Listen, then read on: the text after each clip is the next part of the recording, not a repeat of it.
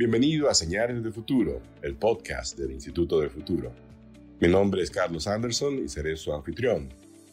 Hoy estamos con Gino Costa, abogado y político peruano, especialista en seguridad ciudadana, y vamos a conversar con él acerca de la democracia del futuro y el futuro de la democracia en el Perú. Bienvenido, Gino. ¿Qué tal? Carlos, ¿cómo te va? Muchas gracias por tu invitación. Gusto de estar contigo. Está un placer. Y a ver, vamos a hablar de algo que pareciera no tener mucho futuro, ¿verdad? Eh, por lo menos para algunas personas. Entonces, si, si, podemos hacer un poquito el ejercicio de ir hacia atrás, yo te, me gustaría preguntarte, ¿qué crees tú que está, está mal con la democracia en el Perú? ¿Por qué es que Latinobarómetro identifica año tras año a los peruanos como poco, poco enamorados con la democracia? Bueno, mira, yo te puedo comentar de eh, en mi experiencia y, compartir contigo mi, mi, percepción de las cosas a partir de estos cinco años en el Congreso, entre el 2006, 2016 y 2021. Es un quinquenio especialmente turbulento, donde de alguna manera se desata la crisis política de la cual eh, no podemos salir hoy día. Eh, yo, yo acabo de terminar un libro presentado eh, eh, en la Feria Internacional del Libro el, a fines de julio, justo un año después de haber dejado el, Congreso. Eh, y ahí, digamos, cuento la historia como yo la viví, como, como la vi, y hago una reflexión sobre este tema, de manera que, si me permites, este, comparto contigo un poquito, en resumidas cuentas, cómo, cómo veo yo la situación. Primero, identifico este, este quinquenio que nos antecede, digamos, y de alguna manera un quinquenio que se, se está replicando o, no termina de, cerrarse, yo me imagino que es más bien lo segundo que lo primero, eh, y, trato de explicar por qué llegamos a esta situación. Entonces, ahí hay algunos elementos que creo de contexto que es bueno tener en mente. primero es la existencia de gobiernos sin minoría, es decir, ejecutivos sin, sin mayoría parlamentaria. Recuerda tú que en nuestra historia eh, contemporánea reciente, con, Bustamante y Rivero, ocurrió algo parecido cuando el APRA le quitó su respaldo a Bustamante, y eso desembocó en el golpe de Estado de, de, Odría, el, el 48. Algo parecido le ocurrió al primer Belaunde, entre el 63 y el 68. Poco antes de las elecciones es derrocado por los militares. Porque de alguna manera su gobierno en minoría no había podido eh, cumplir con las promesas de reformas por la vía pacífica y democrática que él planteó el 63, ¿no es cierto? Porque encontró eh, eh, un gobierno opositor mayoritario que impidió que esas reformas se implementaran y ante la posibilidad de que ganaran, digamos, los, los contrarios a las reformas, los militares optaron por impedirlo y por llevar a cabo eh, esa agenda de reformas por la vía militar, digamos, de arriba abajo, como tú bien lo sabes. Y de alguna manera con Fujimori pasa algo parecido, aunque hay ahí una discusión de si, de si Fujimori de verdad tenía un Congreso este, obstruccionista, ¿no? Porque una cosa es estar en, en, en, minoría en el Congreso y otra cosa es tener un Congreso obstruccionista. Lo tuvo Bustamante, lo tuvo Belaunde, hay discusión sobre si lo tuvo eh, Fujimori, él sostiene que sí y esa es la justificación del golpe y hay quienes dicen que en realidad no. Pero en ciertos temas eh, eh, el, gobierno no le quería dar las prerrogativas que el Ejecutivo quería, ¿no? Por ejemplo, algunas medidas en la lucha contra la subversiva. Y luego terminamos el 2016, que después de la caída del Fujimorismo, lo suceden tres gobiernos democráticos, este, digamos, hay estabilidad democrática, hay alternancia en el poder, no hay crisis política, no hay gobiernos en minoría, porque a pesar de que ningún, ni Toledo, ni, ni García, ni Humala obtienen solos eh, la mayoría del Congreso, lo logran a través de alianzas. Entonces es un periodo de, relativa estabilidad con gran crecimiento económico y gran progreso social, como tú bien lo sabes. 2016 era el cuarto gobierno sucesivo y, la ilusión era llegar al bicentenario pues en buenas condiciones, ¿no? De estabilidad democrática, eh, de crecimiento económico y de mayor bienestar social. Y esto se ve impedido porque PPK eh, termina enfrentando un Congreso donde eh, es minoría absoluta, incluso si se sumaran a todas las fuerzas no fujimoristas no tenía cómo haber armado una coalición parlamentaria, ¿no? Y tampoco se pudo entender con el fujimorismo, que era la alternativa. Entonces, este, vas a tener un Congreso fujimorista obstruccionista que eh, eh, considera que perdió las elecciones Keiko de mala manera, que le robaron las elecciones en realidad, y entonces ella eh, está decidida a cobrarse la venganza y hacer imposible el éxito del gobierno de PPK y a destruirlo, cosa que lo logra, ¿no? Y luego ya vendrá Vizcarra, en fin, ahí entramos a un segundo capítulo y, y, a uno tercero con el Congreso complementario, del cual podemos hablar después, pero digamos, tanto Vizcarra como después Sagasti enfrentarán, digamos, el mismo problema y eso explica de alguna manera la inestabilidad que los afecta y Castillo no escapa a ese marco.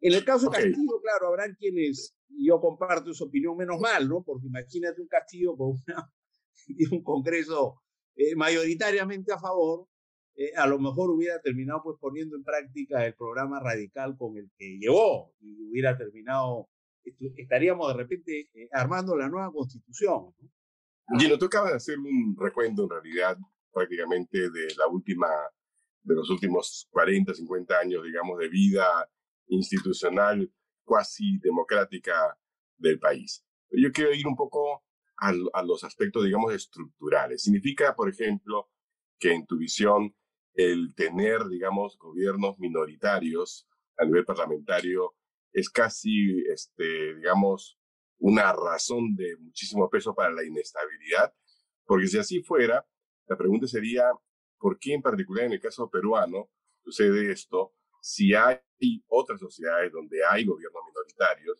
pero que logran justamente a partir de, los acuerdos, ¿no? Poder tener niveles de, de, de, estabilidad o por lo menos no, no del caos en el que vivimos.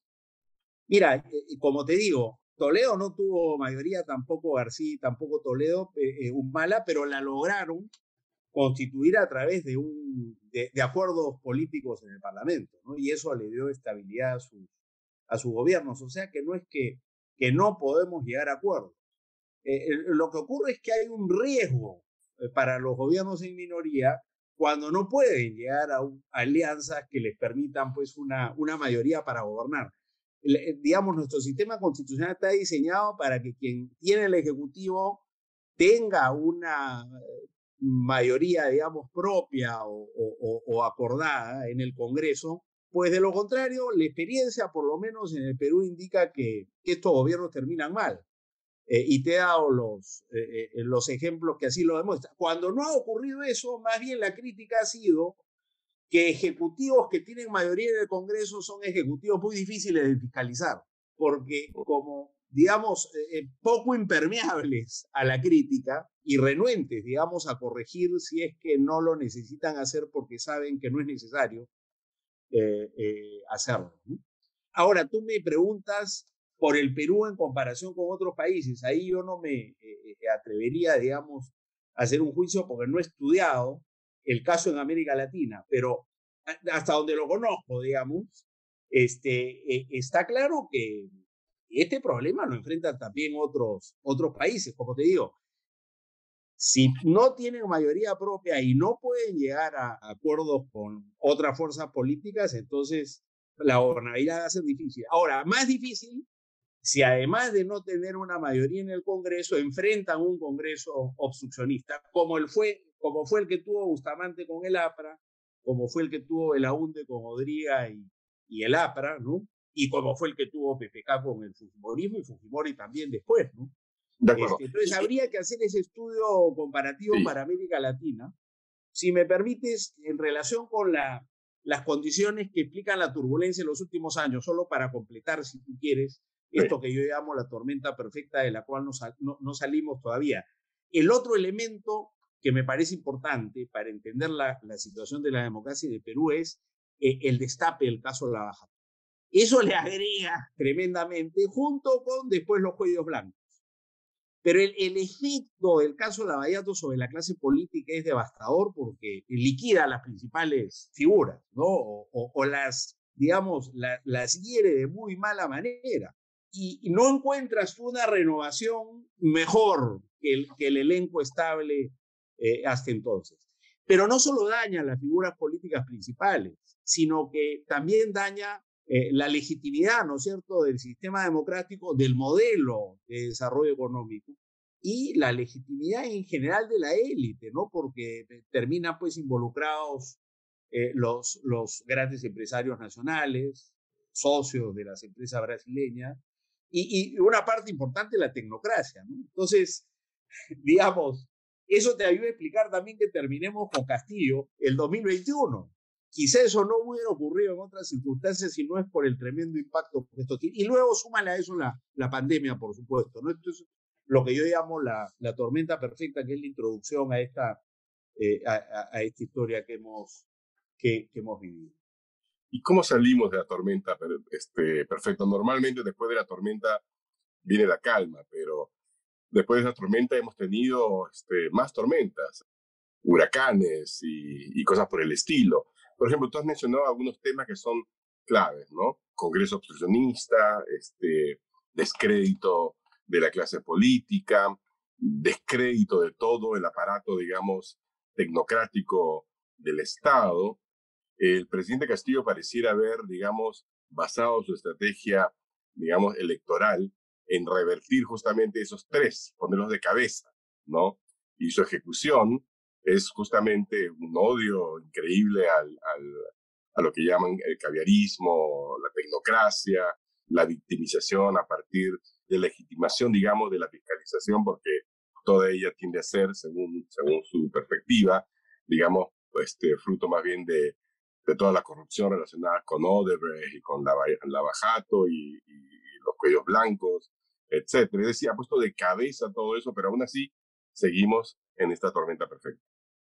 Sí, sin duda, porque como consecuencia de la tormenta perfecta y, y digamos, el final de la segunda vuelta que nos toca el, el, el 2021, hemos entrado en un escenario de tremenda polarización política, por un lado, de emergencia del populismo, del populismo de derecha y del populismo de izquierda, por supuesto, y de la extrema derecha y la extrema izquierda, que son, como lo vivimos en la segunda vuelta, eh, poco democráticas, bastante populistas y bastante antirreformas del Estado, si tú quieres, eh, y muy laxas con, con, con, la corrupción, ¿no es cierto? Y la necesidad de, de precisamente no repetir la experiencia, eh, la bajada a futuro. Entonces tú tienes un presidente que en lugar de estar comprometido con tomar medidas para que no se repita la bajato, en 15 meses tiene seis investigaciones y obstruye la justicia de la manera, ¿no es cierto?, este, eh, vergonzosa, como lo hace, eh, lo hace Castillo, y está además simultáneamente retrocediendo todo lo que habíamos avanzado, ya no te diré los últimos cinco años, los últimos diez, los últimos quince, las últimas décadas, en realidad, lentamente, ¿no es cierto?, ese proceso de, de, construcción eh, de un Estado, de un funcionariado eh, eh, meritocrático y, y, de unas reformas del Estado que permitan poner el Estado al servicio del ciudadano y al servicio del progreso económico y social y no la rémora que muchas veces es el, el, el, Estado peruano. ¿no? La pandemia lo demostró de manera, de manera nítida. O sea, curiosamente, la salida, digamos, de la crisis eran las elecciones del 2021, pero los el, la polarización de la segunda vuelta, que se sostiene, y la victoria de Castillo lo que hace es ahondar la crisis. ¿no? Y, y, claro, la pregunta tuya es cómo salimos de esto. Y, yo digo, ¿cómo salimos si las fuerzas, ¿no? Las fuerzas, si tú quieres, que hoy aparecen en este escenario polarizado como la fuerza de centro, que en algún momento representaron Toledo o un gobierno de centro derecha, hasta García, con un gobierno de derecha, porque García inicia la reforma educativa, ¿no es cierto? Fuerza a los estudiantes a ser evaluados. Este, y crea los colegios mayores y dice vamos a formar bien, ¿no es cierto?, a los mejores. En, en, son los primeros pasos de la reforma eh, educativa. Después con Humala, dos gobiernos después, vamos a te, terminar en Sunedo. Bueno, todo ese esfuerzo está pretendiendo ser hoy día desmontado, pero no solo por Castillo, ¿no? sino por quienes en algún momento eh, eh, alentaron esos procesos de reforma y modernización de, de, del Estado. es un fenómeno paradójico, ¿no? Porque, pero bueno, eso, eso, es, eso es lo que tenemos. Entonces, difícil imaginar, Carlos, que esto se pueda revertir mientras tengamos una configuración de fuerzas políticas como la que tenemos, con una extrema por un lado y una extrema por el otro y un centro político muy debilitado. Y por centro político me refiero a ese que podría haber apostado, ¿no es cierto?, por medidas como las que propuso Vizcarra en su momento, es decir, reformemos la política para protegerla de la corrupción, reformemos la justicia para hacer lo propio, Lástima que fuera el propio Vizcarra que después ha, claro, pero, ha sido, este, se ha demostrado que, estaba en el centro de la corrupción también. Sí, pero, pero no, no, eso no salió de Vizcarra, eso salió de la Comisión Wagner y la Comisión Tuesta, que eran los técnicos, los especialistas. Entonces, yo, no, yo no quiero tampoco darle a, a, Vizcarra la autoría de reformas que yo creo que siguen en agenda, ¿no? Habrá que ponerles otro nombre, este, eh, o no vincularlas, pero... Pero además, de la, además de la parte formal, digamos, digamos de, todo lo que significa la institucionalidad y todo lo que acabamos de conversar, hay algo que tiene que ver, digamos, con la predisposición, digamos, democrática o no de un pueblo. Y pareciera que, que en el Perú hay una vena autoritaria que se manifiesta, digamos, este, cada cinco años este, de diversas maneras, con diferentes nombres, ¿no? Ahora mismo, por ejemplo, este, mucha gente se sorprende de las multitudes que puede generar, digamos, que puede convocar alguien como Antauro Humala. Pregunta, ¿el Perú es un país, digamos, este, desilusionado de la democracia? Yo te diría que el Perú es un país que viene, eh, digamos, eh, luchando por la democracia, con algunos éxitos, ¿no? Toledo se opuso al Fujimorismo y de alguna manera le tocó encabezar el primer gobierno post-Fujimorista. Y digamos, eh, luego García. Y García le gana a Humala cuando Humala representaba una alternativa autoritaria. Y yo creo que Humala le gana a Keiko cuando Keiko representaba el, el, temor del regreso al autoritarismo. Y PPK hace lo propio. Y Castillo va a hacer lo propio. Pero ya Castillo no encarna una alternativa en esta línea, sino, digamos, representa una fórmula disruptiva porque le había estallado en la cara, digamos, al país la, la, la, tormenta perfecta. Entonces, para responder a tu pregunta, lo que yo veo es una lucha a lo largo, sí, las últimas dos décadas y más, digamos, por la democracia, por la, por la modernidad y amenazas autoritarias, ¿no? Que, digamos, en un momento fueron de Fujimorismo, ¿no es cierto? Hoy día le encarna la izquierda, pero también hay un peligro de, autoritarismo de, derecha. Tú viste cómo Keiko no quiso ni con PPK y menos con Castillo aceptar los resultados electorales. Entonces, esas son algunas de las amenazas, ¿no es cierto?, que, que llevan a que yo hablar en mi libro de la democracia sitiada, ¿no? Sitiada por los extremos, sitiada por el populismo, sitiada por la corrupción.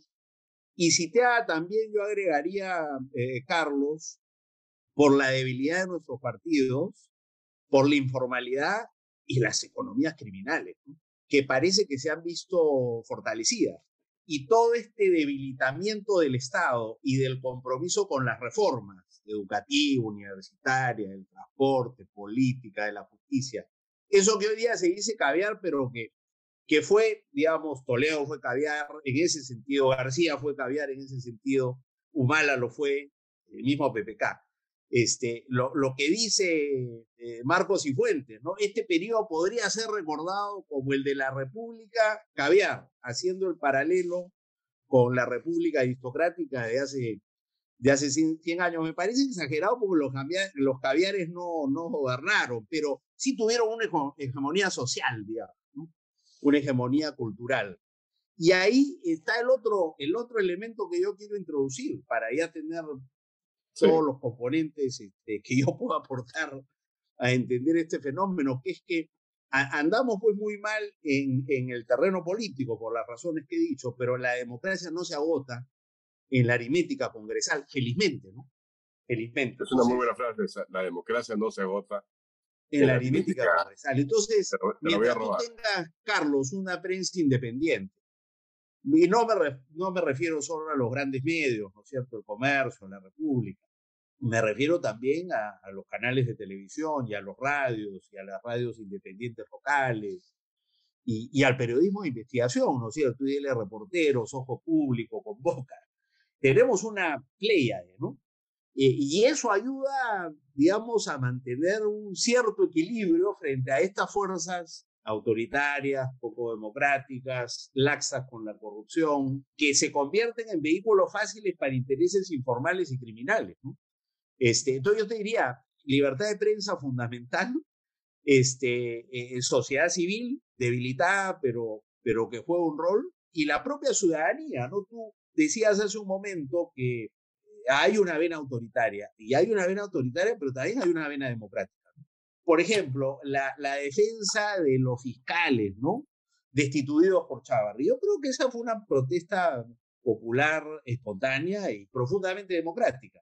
Y creo que la canalización de ese sentimiento a través del referéndum e incluso de la disolución, digamos, y no estoy diciendo si, que entremos a discutir si estamos a favor o en contra, pero el sentimiento que había de que se pusiera orden y se, castiga, se investigara y se, se castigara a los, a los líderes corruptos, yo creo que era parte de este movimiento democrático, ¿no?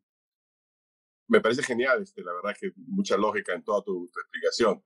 Pregunta, ¿y cómo explicar entonces que esta vena democrática esté como adormecida frente a lo que significaría, lo que pareciera ser, digamos, una actitud hasta, no sé, escandalosamente fresca frente a la corrupción, porque a cada rato pareciera que el presidente Castillo y sus allegados nos dijeran, pero si antes han robado, ¿por qué no nos dejan robar a nosotros? Esa es una pregunta muy buena que yo me hago todos los días.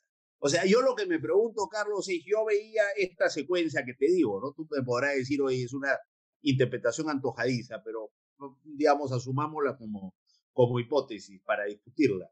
Entonces tú tienes, está ya la corrupción y tú tienes quienes dicen, oye, vamos a mantener esto, digamos, enterrado eh, lo más posible y quienes dicen hay que investigar.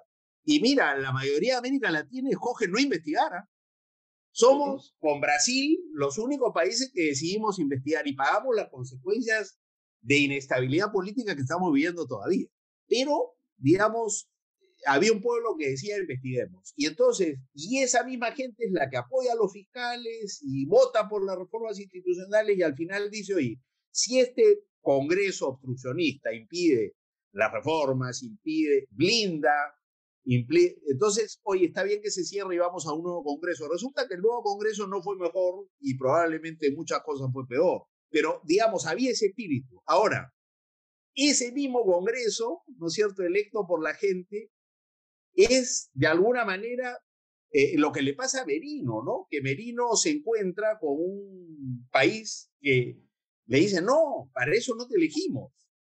Debe haber sido desconcertante para él también, porque consideraban que los cargos contra Vizcarra eran de tal naturaleza que ameritaba una vacancia. Pero claro, había otros intereses en juego y, era un momento muy inoportuno para una cosa así. Así es como yo lo vi. Y así es como lo veía la gente en las encuestas y aún así decidieron vacarlo con, con el resultado que tuvimos.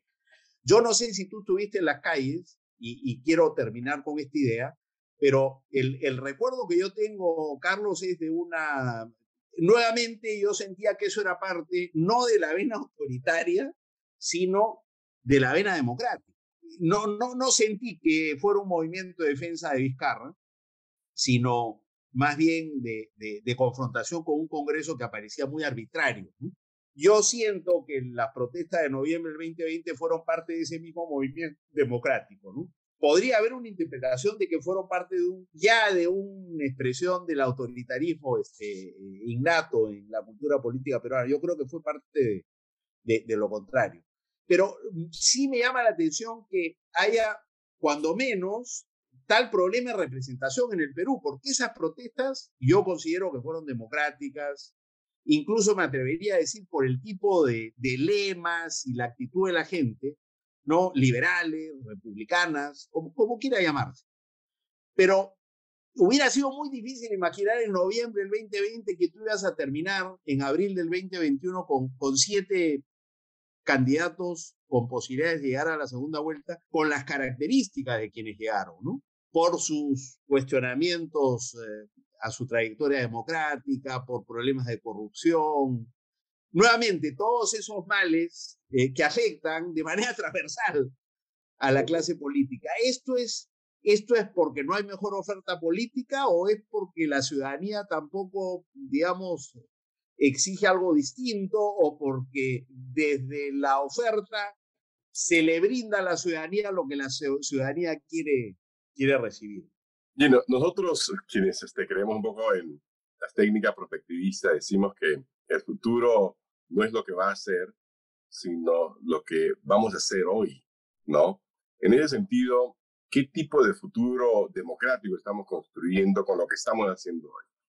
Digamos, lo primero que deberíamos garantizar, que deberíamos proteger, y seré redundante, es el régimen democrático con libertad de expresión, con economía libre también, es un componente bien, bien, importante, y, y con, digamos, derechos humanos y todas las libertades que conocemos. Mientras eso exista, digamos, aunque la clase política siga adoleciendo de los males que adolece, este, eh, hay un contrapeso posible. Segundo, yo creo que lo que está ocurriendo hoy día, por ejemplo, en relación con Castillo, es producto de una relativa fortaleza institucional adquirida a lo largo de los últimos años en términos de independencia del Ministerio Público y Poder Judicial, con, con todos sus problemas, yo creo que ahí al interior de esas instituciones también hay una lucha, digamos, entre, entre una, unos buenos y unos malos, si tú quieres, o unos menos este, contaminados, digamos, por las malas prácticas y por las conductas tradicionales, por la corrupción, como quieras llamarlo. Y,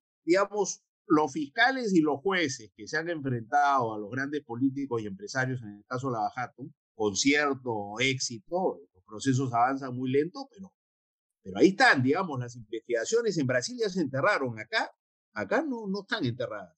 Y más bien lo que tú tienes es un ministerio público con el Poder Judicial que sigue investigando a la corrupción, venga donde venga. Ahora tú tienes un gobierno, digamos, de extrema izquierda, un líder venido de abajo. Bueno, investigado, ya se han metido a Palacio varias veces y, y de alguna manera, digamos, ahí está vigilante el sistema institucional frente a esta amenaza, ¿no es cierto?, a la democracia, que es la que proviene de la, eh, de la corrupción. Entonces yo te diría que eso también está bien, a pesar de que eso en el corto plazo trae mucha inestabilidad política, ¿no? Entonces yo creo que hay que defender eh, la libertad de prensa, el, equilibrio de poderes, el fortalecimiento de las instituciones, la lucha contra la corrupción y, y seguir peleando, digamos.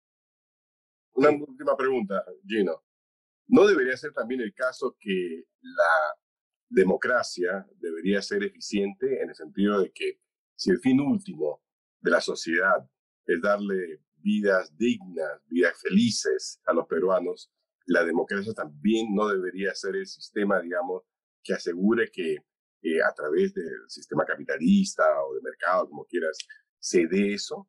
No hay, no hay, no hay una, una, explicación también por ese lado del fracaso, digamos, de 30 años de política, buenas políticas macroeconómicas y malos resultados microeconómicos, por ponerlo como lo, lo ponen los economistas. Mira, yo, yo no, no sería tan, este, eh, tan descalificador con los últimos 30 años, la verdad. Yo creo que han habido avances notables, insuficientes, que han convivido con la corrupción que hemos visto, que ha hecho mucho daño, pero yo creo que eh, el camino no es desconocer todo eso para pretender, digamos, reemplazarlo por sabe Dios qué, sino, sino digamos, seguir apostando, ¿no? Por, por reducir y eliminar la corrupción, por profesionalizar el servicio público, por consolidar la independencia de poderes y tener pues una carrera en el Ministerio Público, una carrera en el Poder Judicial sin interferencias políticas indebidas, blindar a la política, a la justicia, a la carrera pública de la corrupción y de las malas influencias. Yo creo que si eso convive con, con libertad de expresión, con una economía abierta y un espíritu de reforma, ¿no? Porque eh, claramente el Estado que tenemos no es un Estado pues que, como te decía, está al servicio del desarrollo, del bienestar y de la prosperidad, ¿no? Y hay grandes desafíos, el de la descentralización, el de, el, de la informalidad, ¿no? y sobre todo el de cómo damos cohesión social a este, a este modelo. Yo creo que ahí ha habido, hay un déficit inmenso, que lo vivimos de manera trágica en la, en la pandemia, ¿no? Y, ahí eso pasa quizá por necesitamos más recursos, pero también mejor gestión, mejor gestión, menos corrupción y más recursos para la educación, la salud y la infraestructura. Yo sí comparto contigo que hay mucho por hacer, pero creo que el, el mucho por hacer pasa por, de alguna manera, construir mejor sobre el camino ya andado, ¿no? Con estos énfasis que te digo, pero no en tirar, digamos, por la ventana todo esto y, se tira por la ventana lo avanzado cuando se descalifica completamente lo conquistado en esos años. ¿no? Bueno, hay quienes lo descalifican no solamente en los últimos 30 años, sino los últimos 200 años. Así que imagínate. Muchísimas gracias, Gino. Ha sido un placer realmente conversar contigo un poco y tratar de entender la complejidad de esta democracia peruana, que con todos sus males sigue siendo el mejor, la mejor forma de organizarnos desde un punto de vista social. Muchas gracias. Gracias a ti. Este ha sido Señales del Futuro. Yo soy Carlos Anderson. Hasta luego.